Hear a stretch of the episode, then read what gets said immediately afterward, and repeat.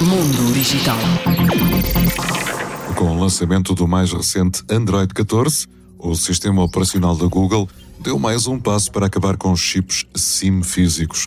Nas configurações, é possível localizar uma opção para convertê-lo a um SIM e usar apenas a versão digital no aparelho. Mundo Digital.